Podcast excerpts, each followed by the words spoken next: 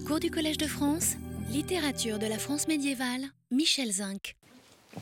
Bernard de Clairvaux voit le lien entre l'humilité et l'humiliation, non seulement dans l'humble euh, acceptation de la réprimande humiliante mais salutaire, mais aussi dans l'humiliation que le monde inflige inévitablement à celui qui méprise ses valeurs pour leur préférer celles de Dieu, qui sont à l'inverse. Et celui qui inverse ainsi les valeurs du monde et préfère la pauvreté et l'humilité à la richesse et à la gloire, valeurs du monde, est comme un jongleur qui marche sur les mains, la tête en bas et les pieds en l'air, où il est perçu de cette façon. Et comme le jongleur, pauvre air qui appartient à une caste méprisée, il s'attire les moqueries et il est humilié. Ainsi, David, dansant nu devant l'arche, s'attirait les railleries et les reproches de sa femme Michol. Voilà ce que dit Saint Bernard dans sa lettre à Augier du Mont-Saint-Éloi, lettre que j'ai citée et que j'aurais dû commenter dans le détail, ce dont je me suis abstenu, je n'aurais peut-être même pas dû la citer parce que j'ai déjà commenté cette lettre dans un cours il y a une douzaine d'années et que ce, commentaire a paru dans euh, Poésie et Conversion. Donc euh, je suis à la limite de ce qui est autorisé euh, au Collège de France, on doit toujours se renouveler. Mais enfin, il fallait bien que je parle de cette lettre. Et tout euh, ai-je seulement observé, y annonce l'esprit de François d'Assise. La recherche de l'humiliation à travers l'exhibition, l'exaltation de la pauvreté et de l'humilité, la figure même du jongleur. Car c'est évidemment François d'Assise qui s'attache le plus au lien entre humilité et humiliation qui le médite le plus, qui est le plus attiré par lui. C'est lui qui éprouve le plus fortement la fascination de l'humiliation. Et le commerce sacré de Saint François avec Dame Pauvreté, le texte qui nous a été transmis sous ce titre, nous a fait apparaître le lien qui unit aux yeux de François pauvreté et persécution la passion du Christ est perçue par lui comme la passion du pauvre, humilié et humilié parce que pauvre. Et j'ai rappelé à ce sujet que dans le livre des vastes de Blackern de Raymond Lulle, qui est un, franciscain sans lettres, si l'on peut dire, Blackern, devenu évêque, c'est un livre qui parcourt les États du monde. Père, les parents sont mariés naturellement, et puis euh, euh, le fils est d'abord moine, puis abbé, euh, puis évêque. Chaque fois, il réforme son monastère. Il est ermite d'abord, puis moine, puis abbé, puis évêque, puis pape, et il réforme l'Église. Donc, au moment où il est évêque, Blackern nomme dans son chapitre un chanoine de persécution qui va chanter comme un jongleur dans les tavernes et les mauvais lieux, et qui, par ses prises de position provocantes, appelle sur ceux qui l'entendent la conversion et appelle sur lui-même des persécutions, persécutions qui sont en l'occurrence, à vrai dire, euh, limitées, parce que euh, Raymond Lull est, si je puis dire, trop un monomaniaque pour euh, avoir euh, vraiment euh, le, sentiment, enfin, éprouver véritablement ce qu'est l'humilité et l'humiliation. Enfin, ce que j'en dis, je ne le connaissais pas, hein, mais on va à travers son Si le commerce sacré de Saint François avec Dame Pauvreté, en faisant de pauvreté la compagne fidèle du Christ supplicié, si ce texte manifeste que l'horreur et la valeur des souffrances du Christ sont dans le mépris dont il était alors l'objet, dans un autre texte qui livre un témoignage beaucoup plus personnel et même un témoignage très intime, François d'Assise cherche l'humilité dans l'exacerbation de euh, l'humiliation. Il, non pas seulement le, comble de l'humilité, mais euh, euh, il recherche véritablement l'humiliation, et ce qu'il recherche dans l'humiliation, ce n'est pas seulement l'humilité, c'est aussi la joie. C'est un texte qui, euh, qui exalte la joie dans l'humiliation. Ce texte, qui est intitulé précisément La vraie joie, des Vera Letizia dans le manuscrit de Florence qu'il a conservé. Ce texte a frappé parce qu'il a été ensuite intégré euh, dans une forme très proche euh, de celle qu'on lit dans ce manuscrit, dans euh, les actes du bienheureux François et de ses compagnons, au chapitre 7, texte qui a été rédigé beaucoup plus tard, entre 1327 et 1337, un siècle après la mort du saint. Et il est passé de là dans euh, les célèbres fioretti euh, de Saint François qui l'ont surtout euh, fait connaître.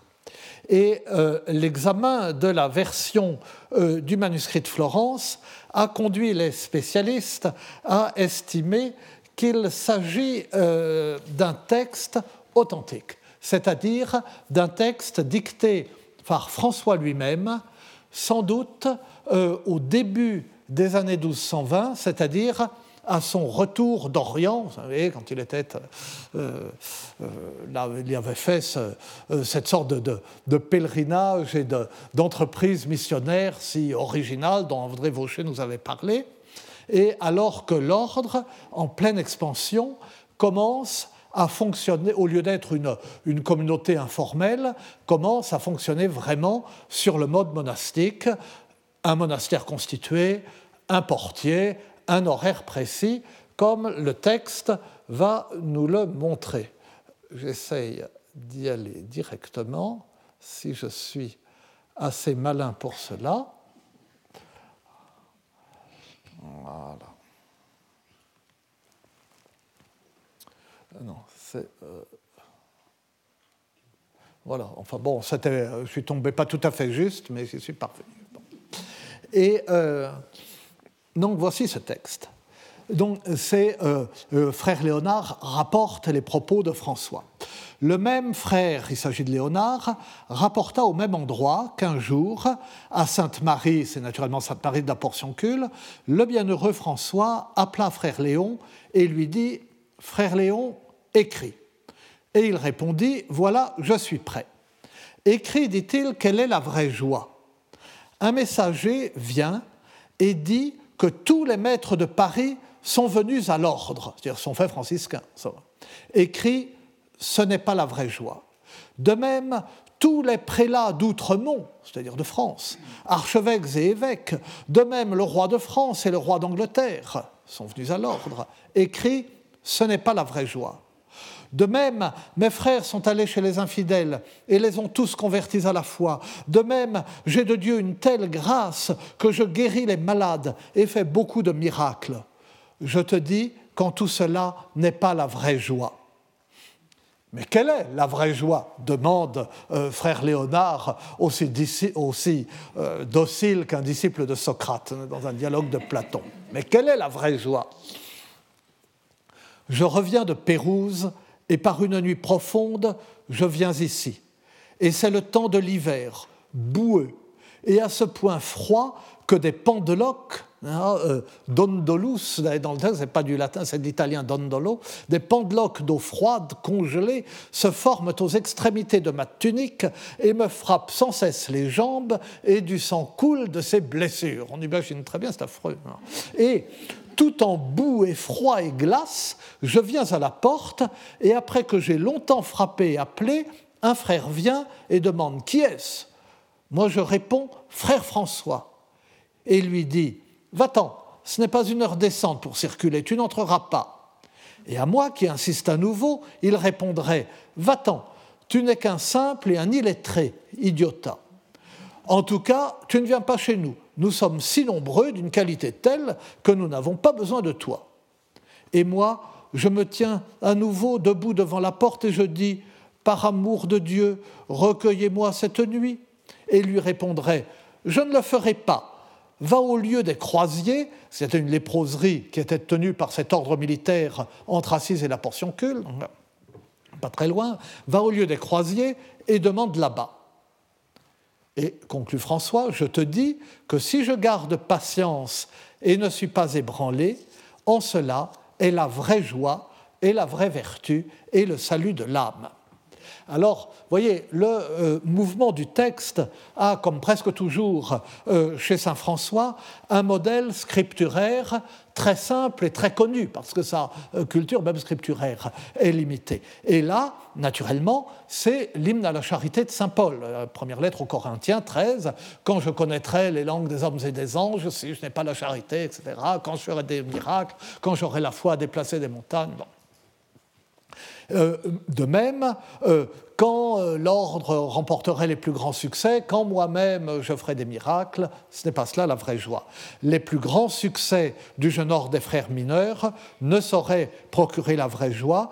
La vraie joie naît de l'échec et de l'humiliation acceptée. Alors, on dira qu'il y a de la part de François une certaine affectation à imaginer une scène aussi peu vraisemblable. Aussi peu vraisemblable à la lettre, évidemment, mais dans l'esprit de cette scène et dans son esprit à lui, François, à ce moment-là. Si le texte date vraiment, ce qui est probable, euh, enfin, ou euh, l'enseignement date vraiment euh, des années 1220. Il est vrai que François était et se voulait un errant, et que l'ordre qui était né grâce à lui, mais un peu aussi, et même beaucoup aussi, malgré lui, lui ne voulait pas créer un ordre religieux. Cet ordre était en train de trouver, dans ces années 1220, du fait même de son succès, une stabilité, une sécurité, une sorte de conformité avec les ordres traditionnels, malgré ses grandes originalités, éloigné de l'esprit du poverello. Et cette évolution était à la fois le signe de son succès, et d'un succès foudroyant dans ces années-là, mais euh, elle ne correspondait pas aux véritables aspirations de François. Elle rendait le nouvel ordre tout à fait différent de la petite communauté informelle, laïque, totalement pauvre, qu'il avait voulu fonder. De sorte qu'il euh, il pouvait avoir une sorte de fantasme d'exclusion, de n'être plus à sa place dans cet ordre établi qui existait à ce moment-là.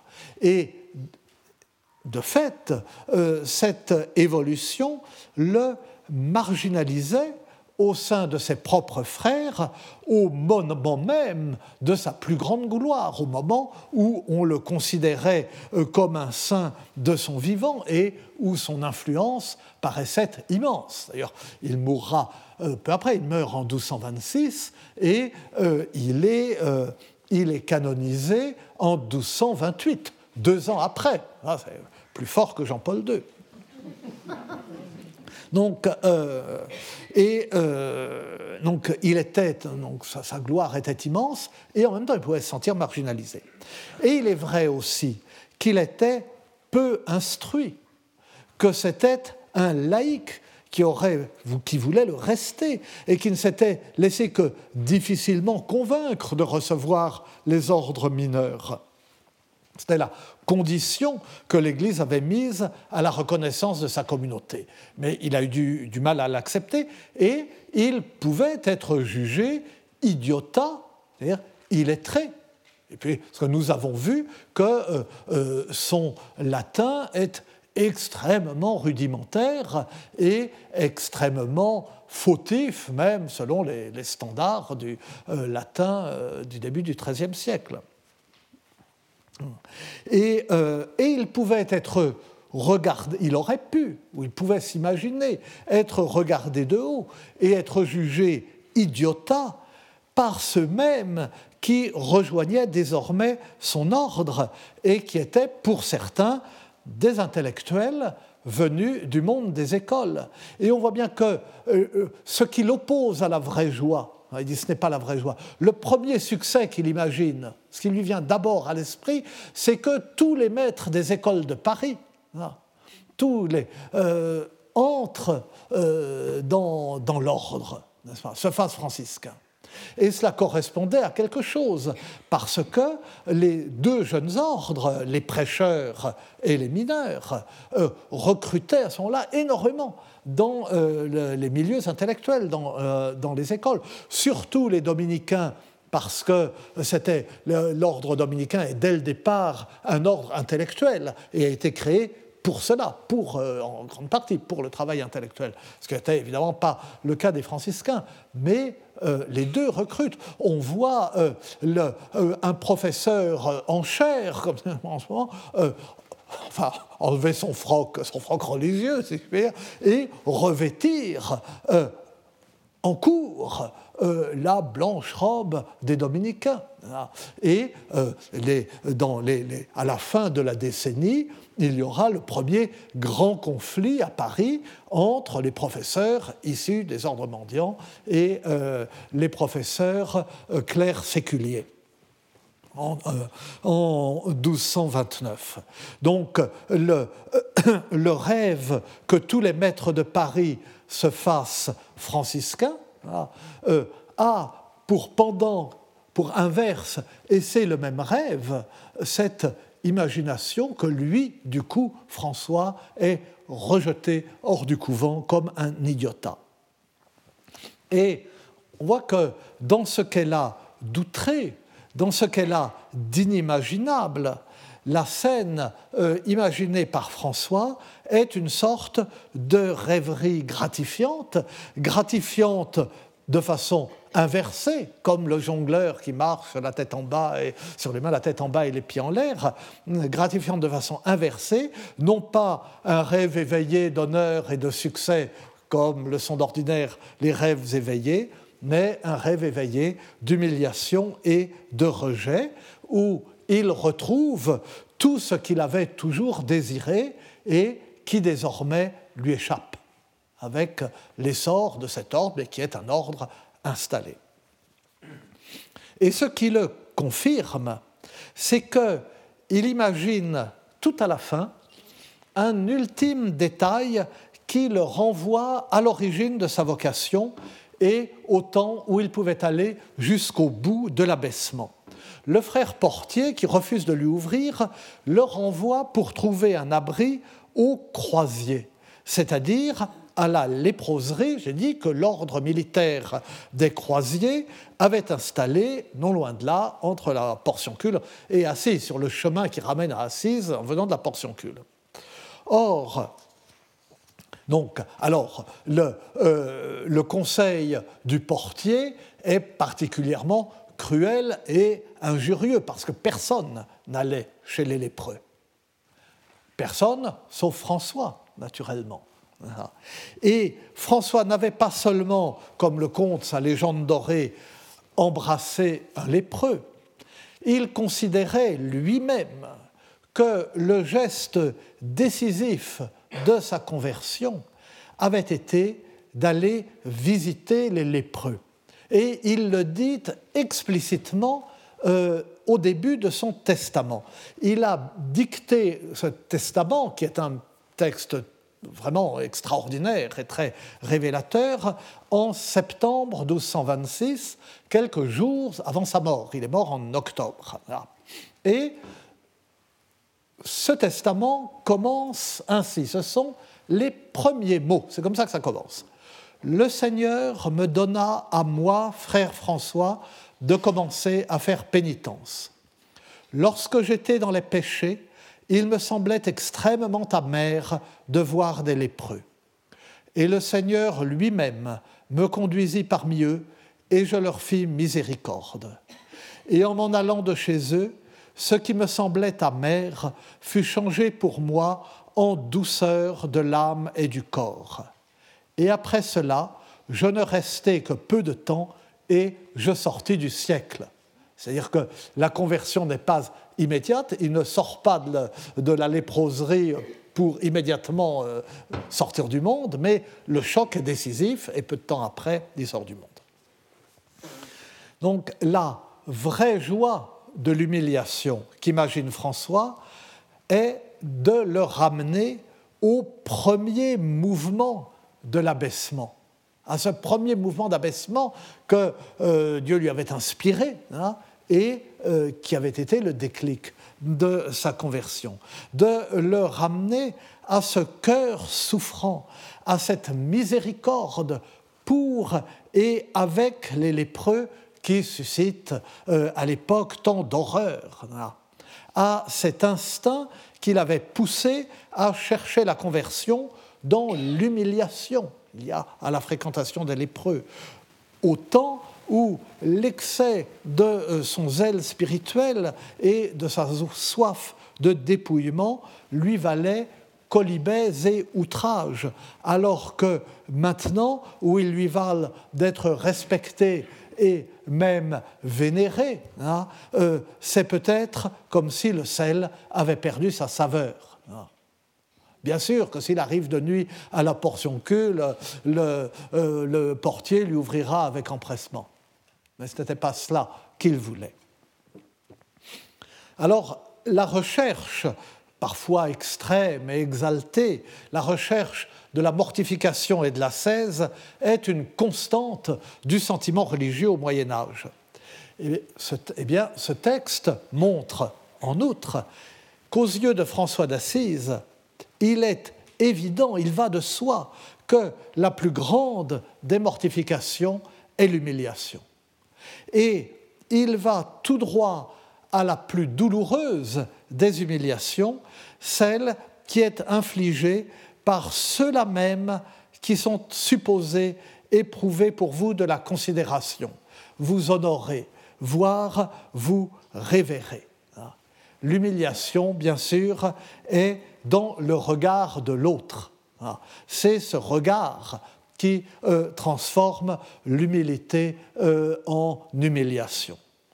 Et nous allons le voir à présent, euh, ce processus d'élaboration de l'humiliation et ce processus de description de l'humiliation de la façon à la faire bien sentir dans des textes littéraires, nous allons le voir en comparant à présent enfin des récits d'humiliation et en commençant par des récits presque identiques, très voisins parce qu'ils développent tous le même euh, topos, dans cette littérature qui fonctionne beaucoup par, euh, développements obligés. Hein par lieu commun, mais au sens, euh, euh, au sens originel de lieu commun, non pas un sens péjoratif, mais euh, un endroit, un lieu où tout le monde se retrouve. Donc, ce qu'on dit dans le lieu commun est partagé par tous, c'est d'autant plus efficace. Et donc, ces récits se retrouvent dans le même lieu commun ou dans le même développement obligé, mais ce qui les distingue, alors qu'ils disent presque la même chose, c'est le jeu des regards, c'est celui qui voit, celui qui est vu, le point de vue adopté par le texte. Et, euh, ce sont euh, d'abord des textes d'humiliation liés à la folie.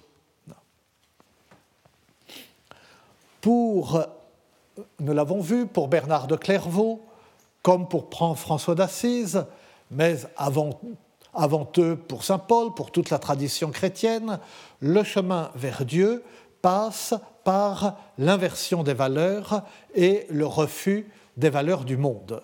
Ce qui est sage aux yeux de Dieu est fou aux yeux du monde, ce qui est sage aux yeux du monde est fou aux yeux de Dieu le critère du refus des valeurs du monde et euh, euh, euh, pardon je m'exprime très mal. Le refus des valeurs du monde est le critère d'une véritable orientation vers Dieu et le gage de son authenticité c'est d'accepter d'être méprisé et moqué par le monde de ne pas craindre, puisque la sagesse de Dieu est folie aux yeux du monde, d'être traité comme un fou. Donc la description du saint est la description du fou dans certains textes. De même qu'il y a un autre qui méprise les valeurs communes, c'est l'amoureux. Et la description de l'amoureux peut être aussi euh, la description du fou. Qui est plus indifférent aux valeurs du monde, qui subit euh, davantage euh, le mépris et les railleries que le fou. Mais quel fou? Le Moyen Âge distingue toutes sortes de fous. D'ailleurs, nous aussi, mais enfin avec des critères à la fois médicaux et euh, sociaux, moraux différents des nôtres. Il distingue euh, l'idiot, enfin au, sens euh, moderne, n'est-ce pas, le, fou crétin, si on veut, le lunatique, qui, est, qui devient fou sous l'influence de la lune, ce que dit le monde. Donc, euh, euh, alors c'est lié à, toutes sortes de folies, à des métamorphoses, le loup-garou, par exemple, d'une certaine façon. Euh, le mélancolique, le fou furieux, le bouffon. Et il porte sur la folie, naturellement, des regards divers. Le regard du médecin, le regard du théologien, le regard du poète. On a beaucoup écrit, énormément écrit, sur la folie au Moyen Âge. Et euh, pour ceux dont euh, l'intérêt premier est la littérature, mais pas seulement pour eux, le meilleur guide est, à mon avis, le très beau livre de Jean-Marie Fritz, Le discours du fou au Moyen Âge, euh, au PUF 1992. Euh, mais ce n'est pas seulement pour ceux dont l'intérêt premier est la littérature, parce que Jean-Marie Fritz prend précisément en compte le discours médical et le discours théologique avant d'aborder le discours littéraire. Bon, euh, c'est parti, euh, l'usage du mot discours, discours médical, discours théologique, discours littéraire, trahit seul que euh, c'est un livre publié au début des années 90. En fait, c'est sa thèse et euh, écrit à la fin des années 80. Ça fait, euh, ça marque comme une mode vestimentaire cet emploi de, discours. Mais pour le reste, je vous assure que le livre n'a pas vieilli. Les fous humiliés qui vont nous occuper ici sont les fous d'amour et les fous de Dieu. Et qui se, qui se rejoignent, qui sont présentés de la même façon, et tellement de la même façon qu'il y a quelque chose euh, d'ambigu et qui mérite élucidation dans les textes, simplement euh, pour cette raison.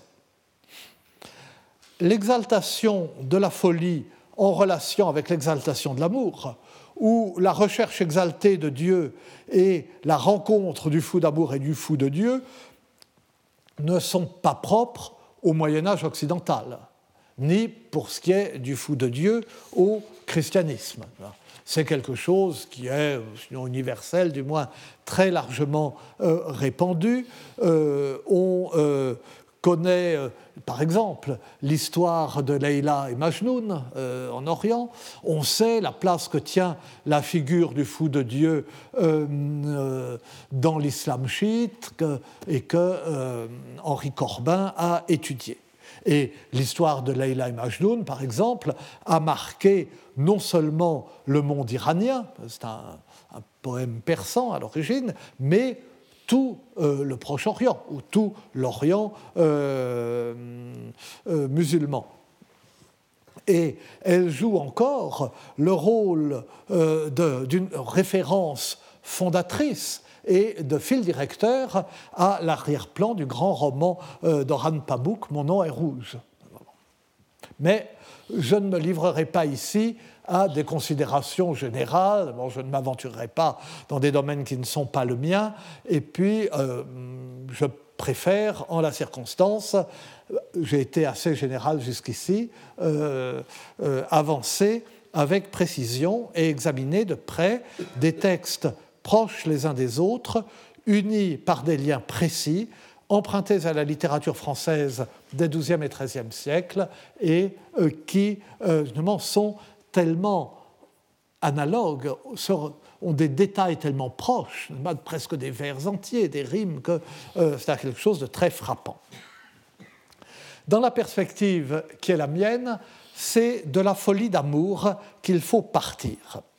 Parce que, euh, d'une certaine façon, l'humiliation du fou d'amour est moins systématique et moins nette que celle du fou de Dieu, euh, jusqu'au moment où se produit une rencontre entre l'un et l'autre et entre l'une et l'autre.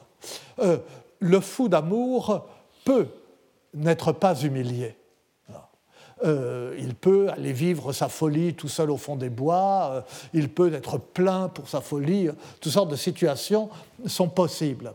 Tandis que le fou de Dieu est fou de Dieu pour être humilié.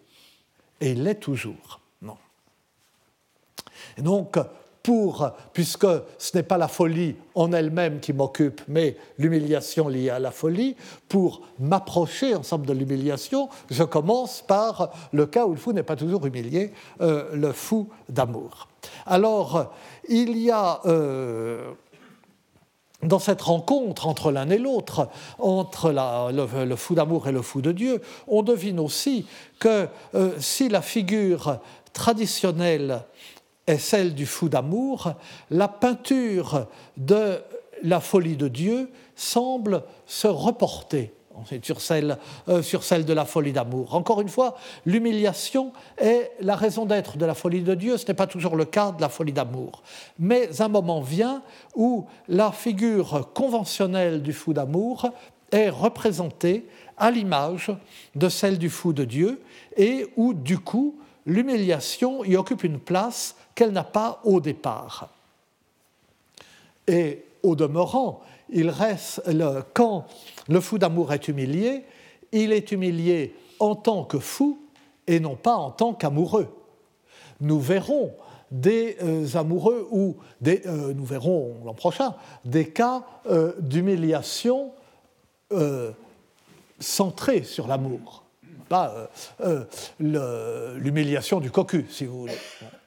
Euh, mais euh, l'humiliation euh, de l'amoureux fou vient de ce qu'on voit qu'il est fou, mais pas forcément, généralement pas, de ce qu'on sait qu'il est amoureux.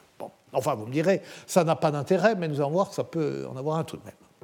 Enfin, ou d'abord, la question de savoir si la folie est réelle ou simulée. Non parce qu'il y a des fous d'amour qui deviennent réellement fous euh, par l'excès de la passion et du malheur. Il y a des euh, fous d'amour qui font semblant d'être fous, donc on commenceront par ce cas, pour parvenir à leur fin. Et euh, le fou de Dieu, en principe, simule la folie pour être humilié.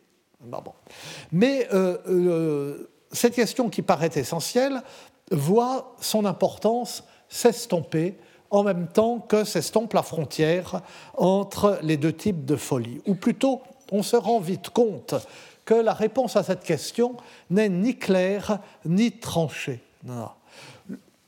Le fou d'amour semble un fou volontaire, le fou, euh, le fou de Dieu semble un fou volontaire, le fou d'amour est tantôt un fou volontaire comme Tristan, tantôt un fou involontaire comme Yvain, comme Lancelot, comme Amadas, comme Roland Furieux euh, dans l'Arioste. La folie simulée peut, peut l'être soit par humilité en vue de l'humiliation par le fou de Dieu qui rend à travers elle témoignage, soit par ruse, comme le fait Tristan. Elle est alors contrôlée, mais euh, dans le cas de Tristan, elle est contrôlée sur le fond d'une véritable folie qui le menace constamment, la folie du mélancolique que Tristan est euh, de naissance. Le euh, Tristan, euh, né sur un bateau, dans la tempête, dont la naissance cause la mort de sa mère. Tristan, à propos duquel très vite on fait le jeu de mots triste Tristan, naturellement, ce qui le tire euh, vers la mélancolie. Et vous savez que la première, enfin vous savez, ben, vous n'êtes pas obligé de savoir, que la première mention de, Tristan, chez un, troubadour, chez Rigaud de Barbezieux, il dit J'ai le cœur Tristan et encore maintenant paraissent tous les six mois des articles dont les uns disent que ça veut dire j'ai le cœur de Tristan, mais alors ce serait très intéressant parce que c'est avant les plus anciens romans français de, Tristan, plusieurs euh, décennies, ou bien euh, j'ai le cœur triste, mais c'est une forme morphologique pratiquement impossible. Enfin bon, euh, je passe sur la question ou le rôle des copistes. Enfin bon, là, l'érudition et, sont les vertiges de l'érudition sont sans limite sur des sujets comme ça. Bah, tout le monde, bon. Mais enfin, donc Tristan est un mélancolique euh, de naissance et il est de cette façon menacé par la folie et il est menacé aussi par une forme de folie, celle de l'amour pathologique qu'il éprouve pour Iseux, qui est à la lettre un amour pathologique puisque c'est un amour causé par un filtre, causé par une drogue, le vin herbé, hein, le vin, la décoction d'herbe dans du vin préparé par la mère euh, d'Iseux. Et euh, le mot qu'emploie Béroul, qu'emploient les auteurs français, c'est le mot poison pour désigner le herbé. Euh, quand euh, Tristan et Iseux, comme ça, euh, fugitifs dans la forêt de Mauroy, arrivent chez l'ermite Augrin, dans Béroul, naturellement l'ermite leur dit mais c'est pas bien ce que vous faites, il faut vous séparer, il faut qu'Iseux retourne auprès de son mari. Et Tristan lui répond Sire, vous n'entendez pas la raison.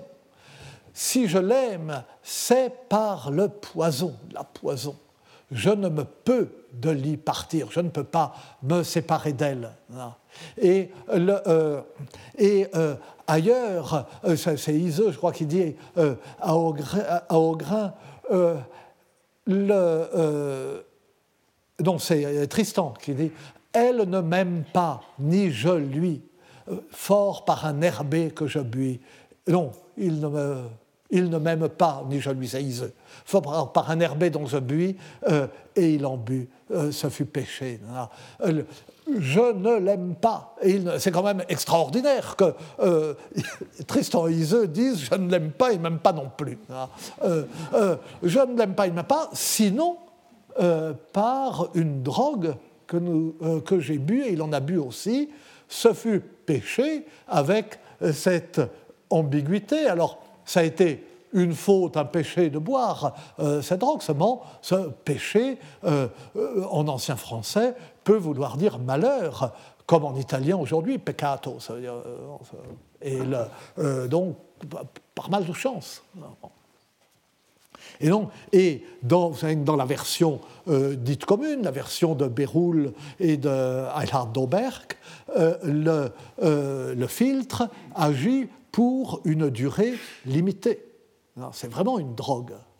Dans la version dite courtoise, à tort d'ailleurs à mon avis, de Thomas et de euh, Gottfried de Strasbourg, il agit pour la vie entière et à ce moment-là se rapproche d'une sorte de, symbole euh, de, de l'amour qu'éprouvent les amants euh, l'un pour l'autre. Mais enfin, cet amour a est pathologique parce qu'il naît de la drogue. Et d'ailleurs, enfin bon, euh, je, m'égare, mais enfin, euh, c'est très frappant. on, euh, Joseph Bédier, dans son adaptation de 1903, qui a eu un succès immense jusqu'à aujourd'hui, qui a été un des best-sellers de tout le XXe siècle, Joseph Bédier choisit la version Thomas hein, dans, l'esprit de, de la poésie symboliste, etc. Il s'aime pour toujours, donc le filtre agit pour toujours. Mais euh, je trouve que l'autre version est plus belle parce que euh, en Béroul, à un moment, le filtre cesse d'agir. Et à ce moment-là, ils ne sont pas ensemble. Iseux est dans la loge de feuillage et Tristan chasse dans la forêt. Et au même instant, les cinq ans ou trois ans sont révolus. Tristan s'arrête, dit Mais qu'est-ce que je fais là? Et quelle vie je fais mener à Iseux Elle pourrait être heureuse, reine, honorée, près de son mari, etc. Et au même instant, dans la loge de feuillage, il se dit Mais qu'est-ce que nous faisons là? Euh, Tristan pourrait être le neveu aimé euh, de son oncle, son héritier, son successeur, etc. Et euh, à ce moment-là, il se sépare, il retourne voir Augrain, et Tristan rend Iseux au roi Marc, mais ils s'aiment toujours. Et ce qu'il y a d'admirable là, c'est qu'au moment où la drogue n'agit plus, à ce moment-là, ils ont appris à s'aimer et ils continuent à s'aimer. Beaucoup plus beau. Enfin bon, euh, c'est une. Euh, je ferme la parenthèse, c'est un truc. Pardon de vous parler de textes aussi classiques, aussi bateaux, mais en fait, de temps en temps, il faut bien en parler. Et, euh, euh, donc un amour pathologique. Et euh, dans la Folie Tristan de Berne, donc je vais, bientôt, le, Tristan dit Quand ne la vouée à paune d'herve, quand je ne la vois pas, il s'en faut de peu que je devienne fou furieux. Et d'ailleurs, tous ces épisodes où Tristan imagine toutes les ruses possibles, dont la folie, pour avoir un bref rendez-vous avec Iseux, sont le signe que la séparation est physiquement impossible. Alors, donc, euh, euh, la folie peut être euh, involontaire, de, l'amoureux peut être involontaire ou volontaire, mais même lorsqu'elle est volontaire, on ne sait jamais si elle l'est tout à fait. Est-ce que la folie est contrôlée aussi dans le cas du fou de Dieu? La, question se pose, parce que plus le, fou de Dieu ne joue pas la comédie. C'est vrai qu'il est tout entier tourné vers Dieu. C'est vrai qu'il méprise les valeurs du monde. Bah, il y a une vérité dans cette folie. Bon, quant à la folie involontaire, euh, par définition inconsciente, elle n'est perçue que euh, par le regard de l'autre. Le fou volontaire se voit fou, d'une certaine façon, ou demi-volontaire. La folie involontaire ne peut être décrite que par le regard extérieur.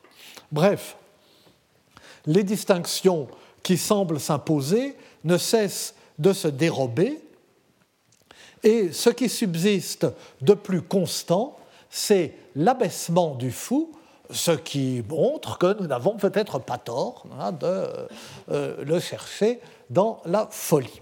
Mais donc je regarde des choses de plus près. D'abord, du côté du fou d'amour, les deux versants celui de la dissimulation et celui de la frénésie involontaire. La dissimulation, c'est Tristan. Euh, encore. Non seulement parce que Tristan, dans les poèmes de la folie Tristan, dont nous allons étudier des passages, feint, feint la folie du verbe feindre, comme dit Aragon. Et Aragon euh, le dit dans le contexte de euh, l'humiliation euh, de la défaite et de la dissimulation qu'impose la résistance. Il le fait immédiatement après avoir comparé la figure du chevalier de la charrette, donc le chevalier humilié par excellence, avec la figure du Christ dans euh, ce beau poème qui s'appelle Lancelot, euh, dans euh, Les yeux d'Elsa. Je suis ce chevalier qu'on dit de la charrette, qui, si l'amour le mène, ignore ce qu'il craint, et devant tous s'assit parmi les malandrins, comme choisit mourir Jésus de Nazareth. Madame veut savoir que rien ne m'humilie, par elle demander tous en métamorphose.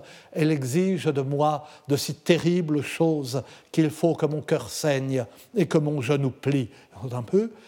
Sortir nu dans la pluie et craindre le beau temps, si je suis le plus fort, le plus faible paraître, me tenir à côté de l'étrier du traître et feindre la folie, ainsi que fit Tristan et se feindre la folie euh, lui plaît parce que l'un des villages, des villages réels, hein, énumérés euh, euh, par le, conscrit aux 100 villages, c'est un poème de la Diane française, s'appelle Fin la folie, mais fin écrit F-I-N-S, ça doit exister quelque part, pas Fin la folie au mur en danse, etc. Bon.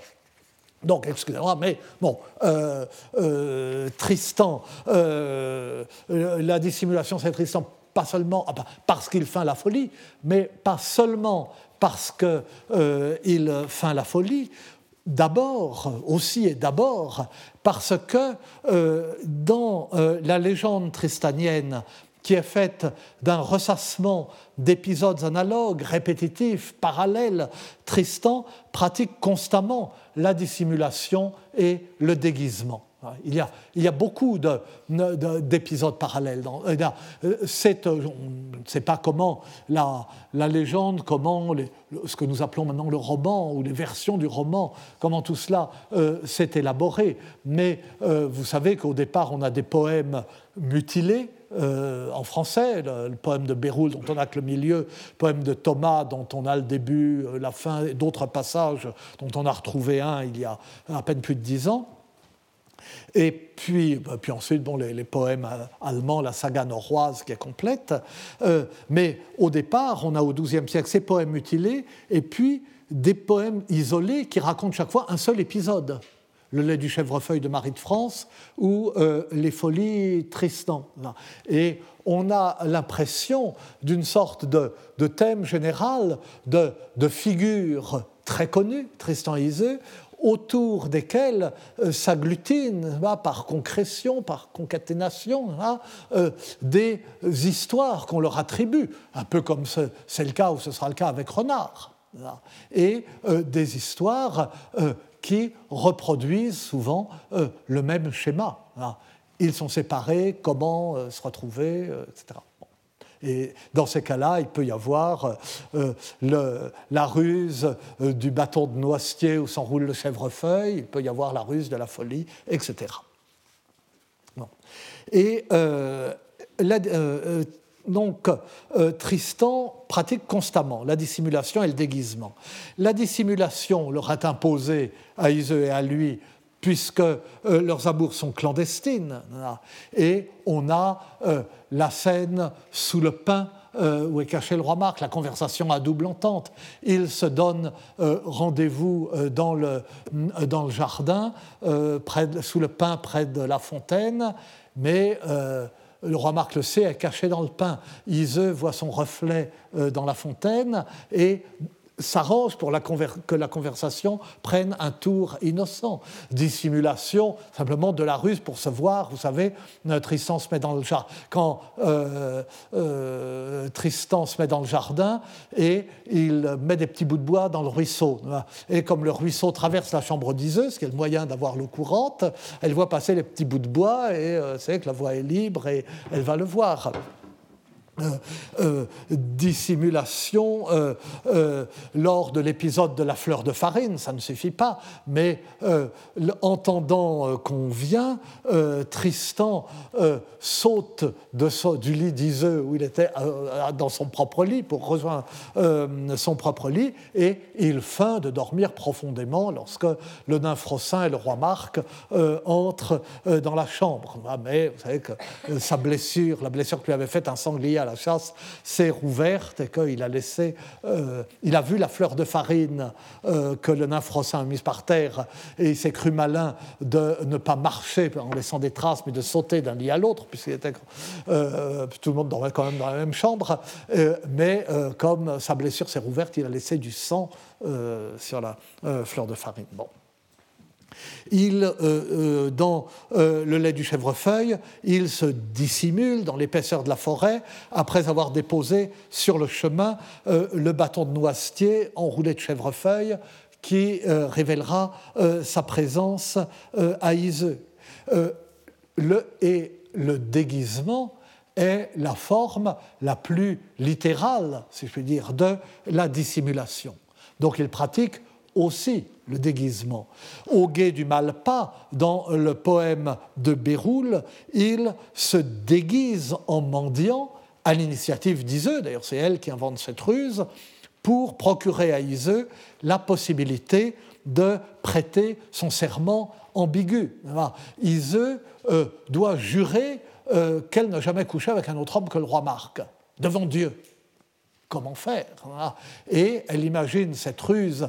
Euh, donc Tristan se met à l'entrée du marécage, l'endroit où on prêtera le serment est d'autre côté d'un marécage, et il offre de porter Iseux sur son dos, Califourchon sur son dos, de sorte que quand Iseux prête le serment, elle jure qu'aucun homme n'a jamais été entre ses cuisses, sinon le roi Marc et le, euh, mendiant que tout le monde euh, a vu lui faire traverser le guet. Euh, que ce qui paraît comme un, excès de scrupules est la pure vérité et Dieu a la bonté de se satisfaire de, euh, euh, de ce, serment.